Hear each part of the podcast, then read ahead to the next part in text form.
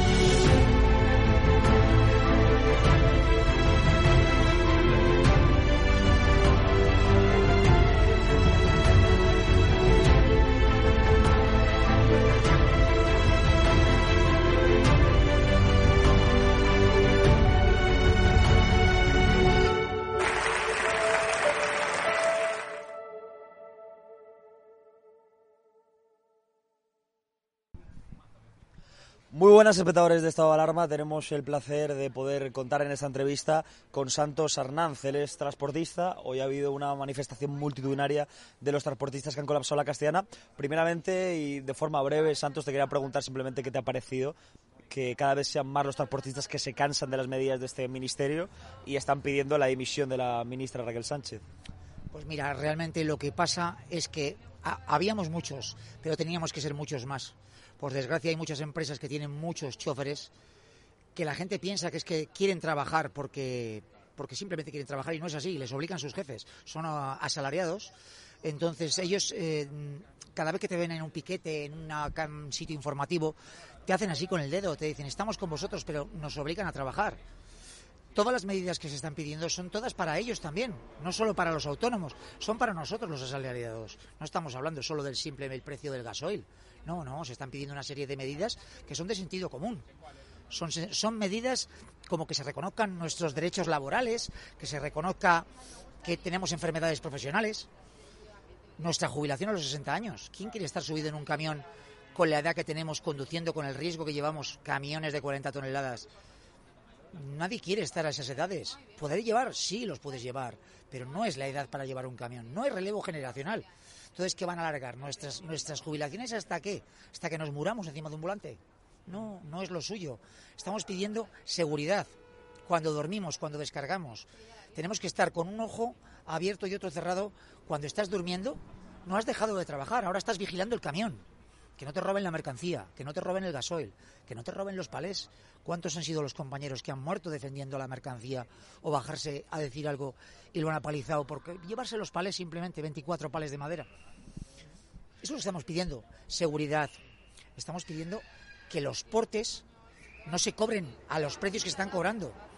Que tú tengas que hacer un transporte y tengas que ser el banco que le financia a esa empresa 120 días, o, son 90 o 60 días, eh, financiarles a ellos el transporte. No, estamos hablando de que tú cobres a los 30 días, como cualquier persona. Estamos hablando de muchos más derechos. Que se reconozca que si yo estoy en el camión, si, si yo tengo un accidente y por desgracia me mato, que se reconozca como que, como que estoy trabajando. No que, que, sea una mera cuota como un accidente de tráfico. Cualquier persona va a su trabajo y en el trayecto trabajando tiene un accidente y figura como accidente laboral. Nosotros no. Figuramos como una mera, un mero accidente de tráfico. Eso no es lo normal. No estamos pidiendo nada del otro mundo de las medidas que estamos pidiendo.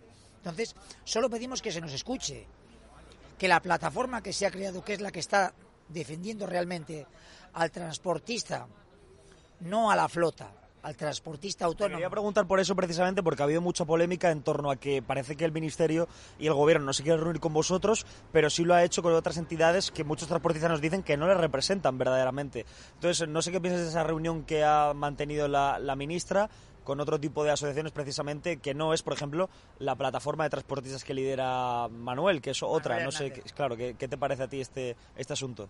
Pues mira, eh, lo que te puedo decir en ese aspecto es que ninguna de esas asociaciones ha convocado este paro. Entonces, em, ¿por qué hablan por nosotros? si realmente ellos no están defendiendo nada, nada de las reivindicaciones que nosotros pedimos. Tampoco se han reunido con Manuel Hernández. Ellos se agarran siempre al clavo, al clavo ardiendo de decir que es que no son asociaciones lícitas para hablar con el gobierno. Pero es que no es así. E, ellos, muchas, muchas de estas asociaciones no tienen ni camiones, ni Fitrans, ni Fenadismer. Son gente que tiene grandes flotas gente que se dedica a vender viajes, que no tienen ni siquiera camiones. Entonces, ¿ellos qué van a defender a un, trabajador? ¿Qué van a defender a una pequeña y una media empresa? A un señor que tiene un camión, tres camiones, cinco camiones. No los va a defender. Ellos lo único que buscan es su cuota. Ahora mismo se han reunido con estas asociaciones que dice que han sacado 500 millones de euros. ¿Con quién han contado? Si realmente el transportista efectivo no se han reunido con ellos, ni quieren recibir a Manuel. ¿Cuál es la verdad sobre esos 500 millones de euros? Porque evidentemente el gobierno lo publicó y lo, lo, hizo noticia como algo muy importante, como un triunfo del Ejecutivo, pero lo cierto es que muchos transportistas, como por ejemplo tú, no están satisfechos con esa entrega de dinero. Realmente toca muy poco, ¿no? ¿Esto qué, qué, qué significan estos 500 millones? Es coger un papel y un bolígrafo y echar cuentas, divídelo entre todos los camiones que estamos trabajando. Eso es una cantidad irrisoria. Supondría incluso 160 euros por camión. Si te haces la cuenta de que simplemente la subida del AdBlue que ha habido desde hace seis meses para acá, cuando estaba a 40 céntimos y estamos a 1,28 el AdBlue, un camión como el que yo llevo, que puede suponer unos 200 y pico euros más al mes, solo del consumo, de la diferencia de precio con el AdBlue, si me dices que me vas a dar 160 euros, dime tú qué te parecería a ti. Si yo me gasto doble al mes, eso no supone nada. Ahora dicen que lo han subido a mil, a mil millones. Pero es que volvemos a, volvemos a lo mismo. La cuestión no es subir los precios del transporte. ¿Por qué? Porque al final el que lo va a pagar es el consumidor final. Tú, yo. Porque si yo tengo que repercutir esos precios, porque ya no puedo repercutirlos ni, ni yo sobrellevar esos costos, pues al final de cuentas es un parche. Está para un parche con una tirita. No nos vale para nada. Aparte que han dicho que esto es hasta junio. Y entonces, y después de junio, ¿qué hacemos? Desconvocamos ahora un paro y en junio no se llega a otro tipo de acuerdos y volvemos a estar en el mismo punto de partida. ¿Qué nos pasó en diciembre? Llegaron a un acuerdo, trabajamos y estamos a marzo. Y estamos con este parón. Entonces, ¿qué va a pasar? Cuando lleguemos a junio haya más compañeros que se hayan arruinado ya, que no hayan podido sobrellevar los costes. Porque sí, ahora te ofrecen un poquito más de dinero por los portes, pero es temporal, para que salgamos del atolladero. Pero es que eso no es un pacto firmado que digan esto se va a cumplir a rajatabla.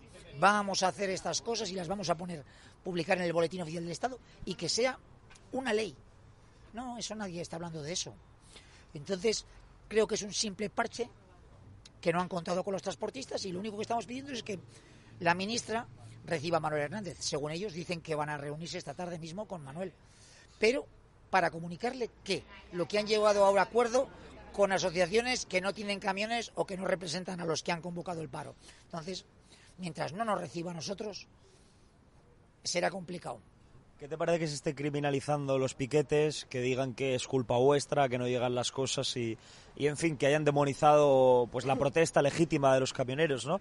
Eh, por ejemplo, hace tiempo cuando gobernaba, o cuando no gobernaba la izquierda, ¿no? Eh, en 2012, por ejemplo, habían piquetes, decía Podemos que, que esto era democracia y, le parecía fantástico, y ahora os llaman ultraderechistas simplemente por, por protestar. No sé cómo están viendo también, por ejemplo, los compañeros de procesión que no son proclives a los piquetes, eh, ¿cómo, ¿cómo estáis viviéndolo con ellos? Y, si, no sé si tenéis algún tipo de conflicto contra los que sí que sacan el camión, tal, no sé, ¿cómo, cómo está yendo ese tipo de jornadas tan duras para vosotros? Pues no es fácil, porque mira, yo estaba estos días en piquetes informativos, o con mal llamados piquetes informativos, y lo único que hemos hecho es intentar que la gente se conciencie decirles, pero oye, que estamos aquí luchando también por ti, no vas a parar. Yo entiendo que un chofer asalariado al que le mande a su jefe salir, tiene que salir. Pero tú dile a tu jefe que estamos aquí pidiendo que es cosas para ellos. Es más, hemos parado a algunos choferes y les hemos dado el, papel en el que las reivindicaciones que, pedimos, ¿no? Y la mayoría de los choferes no conocen esas reivindicaciones. Simplemente se dedican a trabajar porque mi jefe me lo manda, pero yo no sé qué es lo que reivindicáis. Yo pensaba que era nada más lo del gasoil. Entonces, eh, el desconocimiento que vemos por parte de muchos choferes, pues es lo que hace que no paren ni se dignen en coger el teléfono. Delante nuestra ha habido choferes que han parado y han dicho, espérate que voy a llamar a mi jefe estoy aquí, me están parando, me están diciendo estas cosas. tú tira, tú tira, tú tira. Claro, eh, yo lo entiendo, pero criminalizar a la gente, bueno, es que siempre en alguna huelga hay alguno que va a salir perjudicado. Pero tienen que entender la sociedad que nosotros no somos una ONG. Si yo arranco el camión es para que me quede algo no para yo poner dinero. Es que vosotros tampoco pedís gran cosa. Tú me has enseñado incluso antes una lista de peticiones que simplemente sois que queréis presentar ante el gobierno para que bueno las valide y, las lea y, son cosas tan básicas no y tan esenciales que realmente cuesta creer no que se niegan a asumirlas o al menos a hablar con vosotros simplemente para dialogar sobre eso. Para ti, ¿cuáles son las propuestas que consideras que son más importantes para que salga adelante el mundo del transporte en estos momentos tan complicados? ¿Qué es lo básico que le, que le exigís para que la gente lo sepa? Es sencillo, es simplemente que quieran escucharnos, no insultarnos no somos eh, criminales, somos gente que quiere ganarse la vida trabajando. Yo soy un asalariado, yo trabajo para mi jefe, a mí no debería de importarme lo que, lo que consuma el camión ni el precio que esté.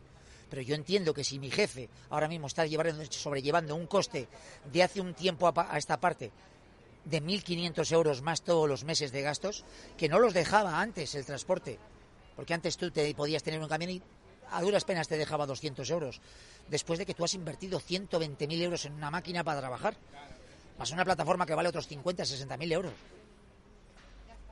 No hay economía que lo sujete eso. ¿Quién va a invertir ahora mismo? Se va a poner con un camión que vale 100, 150 mil euros y, que te hacen falta otros 50 o 60 mil para aguantar esos gastos hasta que tú empieces a cobrar ese dinero. 200 mil euros que tú tienes que poner de tu bolso y arriesgar para que cuando llegue fin de mes tengas mil en la mano. La gente no quiere subirse a un camión. Dice, yo voy a invertir eso. No, nada, yo me voy al Mercadona a trabajar que me pagan 1.200 o 1.300 euros, trabajo ocho horas y no arriesgo nada. La gente no quiere. Si es que son sencillas, las, las medidas que estamos pidiendo aquí son de mero sentido común. No trabajar por debajo de costes de explotación. ¿Quién puede trabajar por debajo de los costos? Ni los ganaderos. Cualquier persona que esté consumiendo combustible ahora mismo, un taxista, un agricultor, cada vez que arranca el tractor y lo pone a arar, está consumiendo gasoil. Cualquier persona que va a trabajar, que le pille lejos su casa, gente que vive, por ejemplo, aquí en Madrid, en Guadalajara, y tenga todos los días 40, 50 kilómetros. Estás hablando de 100 kilómetros. Se te están yendo, pues, 15, 20 euros en combustible. Todos los días no te sale a cuenta trabajar. ¿Y qué hacemos? ¿Nos compramos todos un patinete? No, es que hay ciertas cosas que no. Otro, por ejemplo, el pago máximo a 30 días sin posibilidad de pacto en contra, que esa es la cláusula que ponen siempre, salvo pacto en contra. Entonces ya nos saltamos el protocolo, ¿no? Con el salvo pacto nos saltamos el protocolo. Entonces no. Si yo tengo un transporte, lo lógico es que me lo pagues a los 30 días máximo, no 90 días.